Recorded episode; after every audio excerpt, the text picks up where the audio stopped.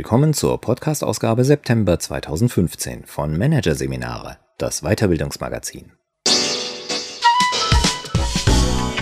Weitere Podcasts aus der aktuellen Ausgabe behandeln die Themen Kundenmanagement, Fans gewinnen und Management-Thema Motivation, die dicksten Lügen.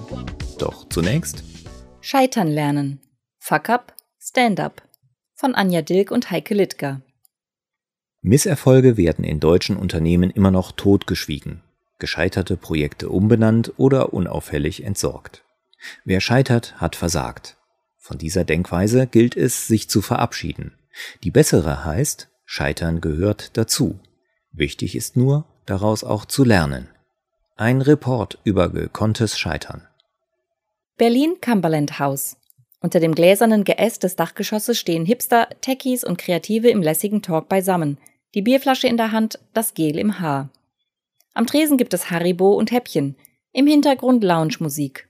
Nach und nach nehmen die Youngsters auf den bunten Sitzwürfeln vor der Bühne Platz. Aufbruchsstimmung liegt in der Luft. Und dann? Willkommen in der Hall of Shame, ruft Jürgen Erbeldinger, CEO der Strategieberatung Partake und heute Abend Gastgeber. Wir freuen uns, dass ihr alle da seid. Bei der Fuck Up Night Berlin. Das Publikum jubelt. Sie alle sind gekommen, um zu hören, wie es denn so ist, eine Sache gründlich gegen die Wand zu fahren, zu scheitern, zu versagen. Thomas macht den Anfang. Er stolperte über eine Geschäftsidee, die ihrer Zeit zu weit voraus war. Lernen via Handy, zunächst mit einer Führerschein-App namens Fahrschool. Doch die tollen Bilder und Theoriebögen passten weder auf die briefmarkengroßen Bildschirme noch auf die Speicherkarten der Handys im Jahr 2001. Es hakte an der Bandbreite, an langen Entwicklungszeiten, am zu großen Optimismus der Macher, die die Begeisterung von Medien und Kooperationspartnern mit knallhartem Umsatz verwechselten. Wird schon, sagten wir uns. Es wurde nicht. 2007 war das Ende besiegelt. Konto leer, Firma pleite, Auto weg. Thomas wiegt den Kopf. Wir hatten vielleicht ein bisschen viel Euphorie. 350 Menschen haben sich auf Facebook für die Fuck Up Night angemeldet. Nicht für alle ist heute in den Räumen von Partake Platz. Es ist die vierte Fuck Up Night in Berlin. Und so voll wie hier ist es überall in der Republik, wenn Scheiterer auf die Bühne steigen. Von Köln bis Hamburg, von München bis Leipzig. Mehr als 100 Fuck Up Nights haben in Deutschland schon stattgefunden. Der Hype ist auf der Spitze. Was ein Medien-Startup 2012 in Mexiko erfand, ist längst zu einer globalen Bewegung mit tausenden Events in allen Ecken der Welt geworden. Auf jedem dieser Abende reden drei, vier Unternehmer offen über ihre Misserfolge, egal ob in Singapur, Warschau, New York, Tokio oder Düsseldorf. Das Ziel? Eine Kultur aufzubauen, die Fehler als Lernchance, nicht als Versagen deutet. Menschliches Scheitern zu enttabuisieren, primär mit dem Blick auf unternehmerisches und berufliches Scheitern, aber auch auf persönlicher und politischer Ebene. Mit dem Titel Fuck Up wollen die Initiatoren provozieren und auf den Punkt bringen. Scheitern soll sich nicht mehr hinter schönem Schein verstecken können, resümiert Ralf Kemmer, Professor für Kampagnen- und Kommunikationsplanung an der Designakademie Berlin, der die deutschen Fuck-Up-Veranstaltungen ins Rollen gebracht hat. Damit die Bewegung ein gemeinsames Gesicht bekommt, vergeben die mexikanischen Erfinder den nationalen Nachahmern gratis eine Lizenz für das Label. Die monatlichen Fuck-Up-Nights laufen weltweit unter derselben visuellen Visitenkarte. Das kann ein fallendes Pferd sein, eine leere Klopapierrolle oder ein schreiendes Baby. Die Enttabuisierung des Scheiterns ist überfällig, darin sind sich im Grunde alle einig. Erst recht in Deutschland einem Land, in dem die Angst vor dem Scheitern so groß ist wie fast nirgendwo. Veranstaltungen wie die Fuck Up Night oder die FailCon, eine Konferenz vom Entrepreneurs Club Berlin, sind wichtige Schritte in die richtige Richtung. Endlich steht Scheitern auf der Agenda, sagt Attila von Unruh. Wird offen darüber geredet, dass Hinfallen und Wiederaufstehen normal und möglich sind.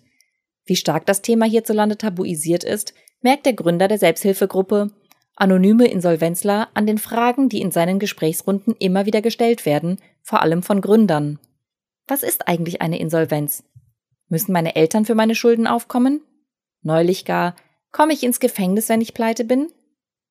Von Unruh sagt, die jungen Menschen wissen alles über Businesspläne, Marketing und Netzwerke, aber nichts über die Risiken des Unternehmertums, sie werden schlicht ausgeblendet. Was nicht sein darf, kann nicht sein. Warum das so ist, ist letztlich Spekulation. Jeder hat da so seine eigene These. Die These von Michael Frese, Professor an der Leuphana Universität in Lüneburg und der NUS Business School in Singapur, reicht weit zurück in die Vergangenheit. Für den Wirtschaftspsychologen steckt uns Deutschen immer noch der Dreißigjährige Krieg in den Knochen. Diese Ohnmacht und diese große Angst davor, sein Hab und Gut und Leben zu verlieren, wurde von Generation zu Generation weitergegeben. Deswegen setzen wir auf Sicherheit, versuchen alles richtig zu machen, gehen lieber kein Risiko ein, ducken uns bei neuen Herausforderungen weg. Wie gesagt, es ist eine These. Fakt hingegen ist, dass sich Deutschland im weltweiten Vergleich mit dem Scheitern tatsächlich besonders schwer tut. In Freses Ranking mit insgesamt 61 Ländern landet Deutschland auf dem vorletzten Platz. Nur Singapur ist noch fehlerintoleranter. Natürlich ist das per se nichts Schlechtes. Werden Fehler geächtet, arbeiten Menschen akribisch daran, sie zu vermeiden und auszumerzen. Nur gibt es auch eine Kehrseite. Fehler kommen einfach vor, immer und immer wieder. Doch anstatt frühzeitig darüber zu sprechen, sich Hilfe zu holen, die Reißleine zu ziehen, schweigen die Menschen in fehlerintoleranten Gesellschaften lieber und quälen sich mit Selbstvorwürfen, haben Angst vor Bloßstellung, Ausgrenzung, Karriere aus. Der Bremer Managementberater Lars Burmeister, Autor des Buches Gescheiter Scheitern, kann das bestätigen. Misserfolge werden in deutschen Unternehmen fast immer noch totgeschwiegen, gescheiterte Projekte umbenannt, stillschweigend begraben, unauffällig entsorgt, so Burmeister. Nur Erfolge werden nach oben berichtet. Das Mantra der Businesswelt lautet nach wie vor Perfektionismus und Null-Fehler-Toleranz. Dennoch, ein bisschen hat sich inzwischen getan, wie Michael Frese schildert.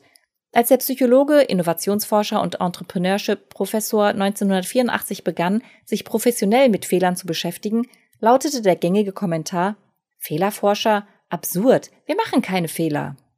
Heute schicken Unternehmen ihre Manager und Mitarbeiter immer häufiger in Trainings, wo sie lernen sollen, Fehler besser zu managen und mit verpassten Chancen, gescheiterten Projekten, persönlichen Rückschlägen besser klarzukommen. Auch wenn das dann oft Coaching zu mehr Resilienz heißt oder Stärke deine Nehmerqualitäten. Von ungefähr kommt das Engagement natürlich nicht, so Fräse. Der globale Markt verlangt nach Innovationen. Wer hier mitspielen will, muss schnell sein. Und das setzt eine gewisse Toleranz gegenüber Fehlern voraus und einen souveräneren Umgang mit Scheitern. Die App-Bewegung sei nicht ohne Grund an Deutschland vorbeigerauscht, so Fräse.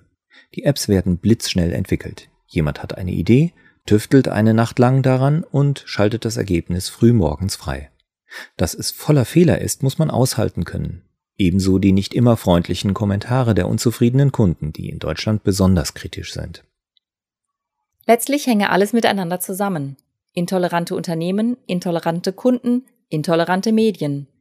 Wir alle müssen hier dazulernen, sagt Frese, denn letztlich geht es beim Scheitern um einen gesellschaftlichen Kulturwandel um einen gemeinsamen Denk- und Lernprozess.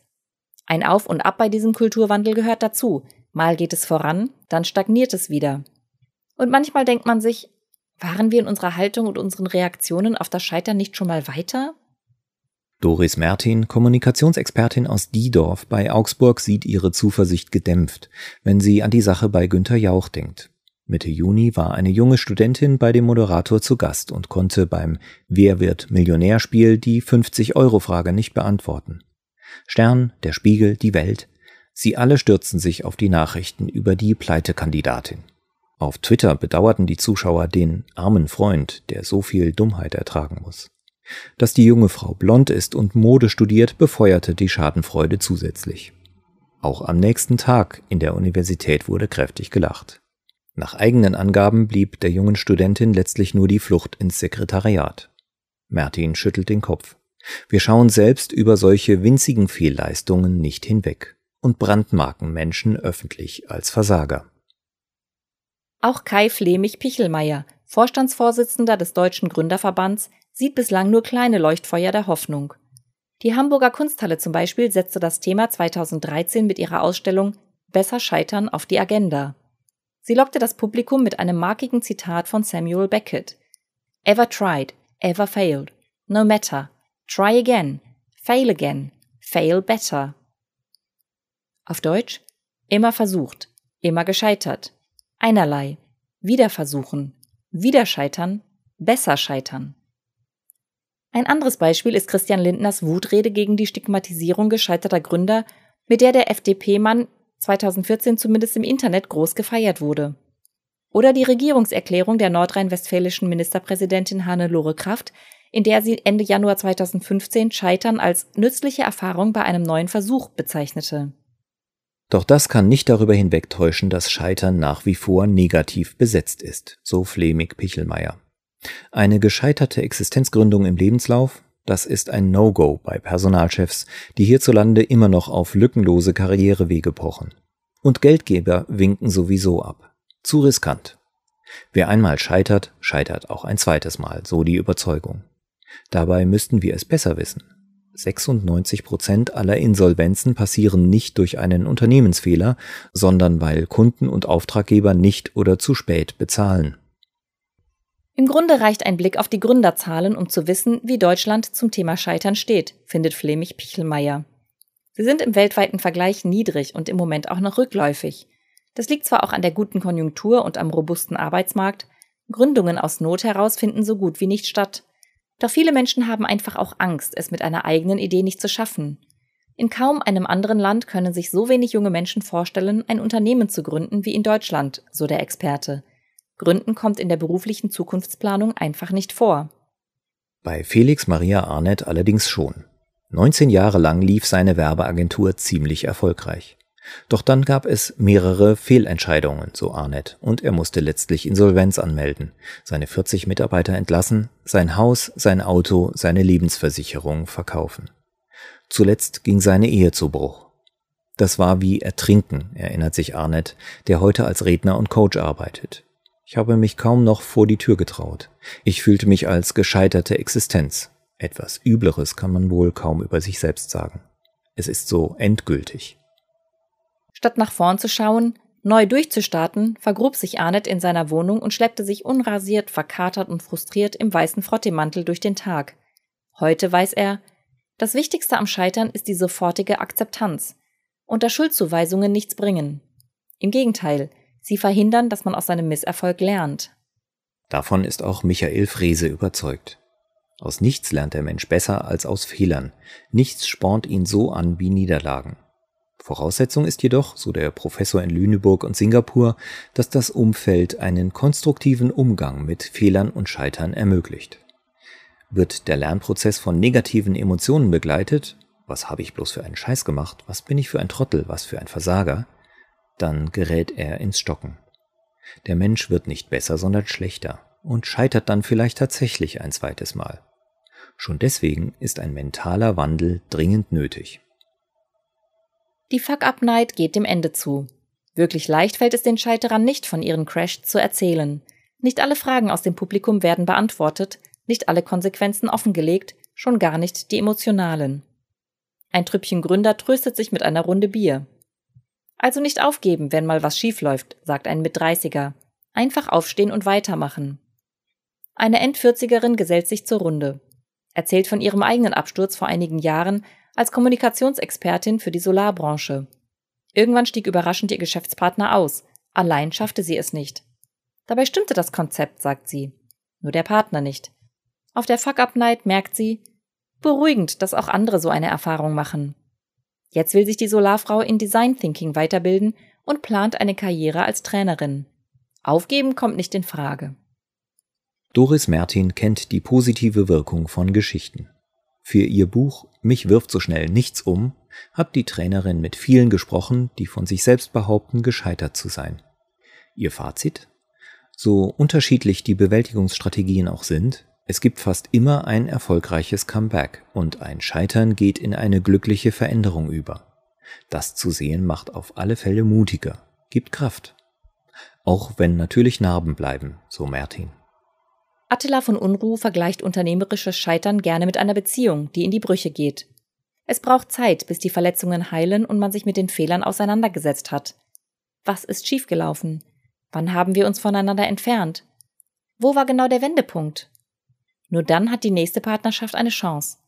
Von Unruh sagt, man muss das Scheitern emotional verarbeiten. Auf rein rationaler Ebene funktioniert das nicht. Dafür braucht es Schutzräume, in denen die Leute wirklich ihre Maske fallen lassen können. Insofern sieht er die trubeligen Fuck-Up-Nights, bei denen er manchmal selbst als Experte mitmischt, nicht nur positiv. So wichtig solche Events auch sind, wir müssen aufpassen, dass sie nicht zu oberflächlich werden. Stories aller Ich habe 600.000 Euro in den Sand gesetzt, jetzt bin ich Comedian, die es immer wieder mal gibt, sind eher schädlich. Was Attila von Unruh zuversichtlich stimmt, zu seinem Gesprächskreis, den anonymen Insolvenzlern, stoßen seit einiger Zeit immer mehr Leute, die noch nicht in der Insolvenz stecken, sondern in einer Krise Unterstützung suchen. Emotional und mit Taten. Sie haben verstanden, nicht erst kommen, wenn das Kind in den Brunnen gefallen ist, sondern sich vorher austauschen und Hilfe suchen. Von Unruh sagt, die Vorstellung, dass man über Scheitern offener reden kann und sollte, wird also offenbar in der Gesellschaft langsam geläufiger. Zumindest im urbanen Raum.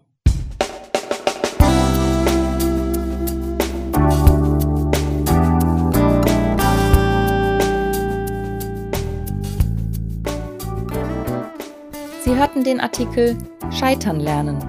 Fuck Up, Stand Up von Anja Dilk und Heike Littger. Aus der Ausgabe September 2015 von Managerseminare, produziert von Voiceletter.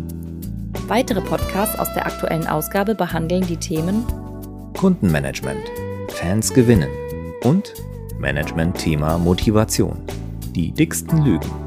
Weitere interessante Inhalte finden Sie auf der Homepage unter managerseminare.de und im Newsblog unter managerseminare.de/blog.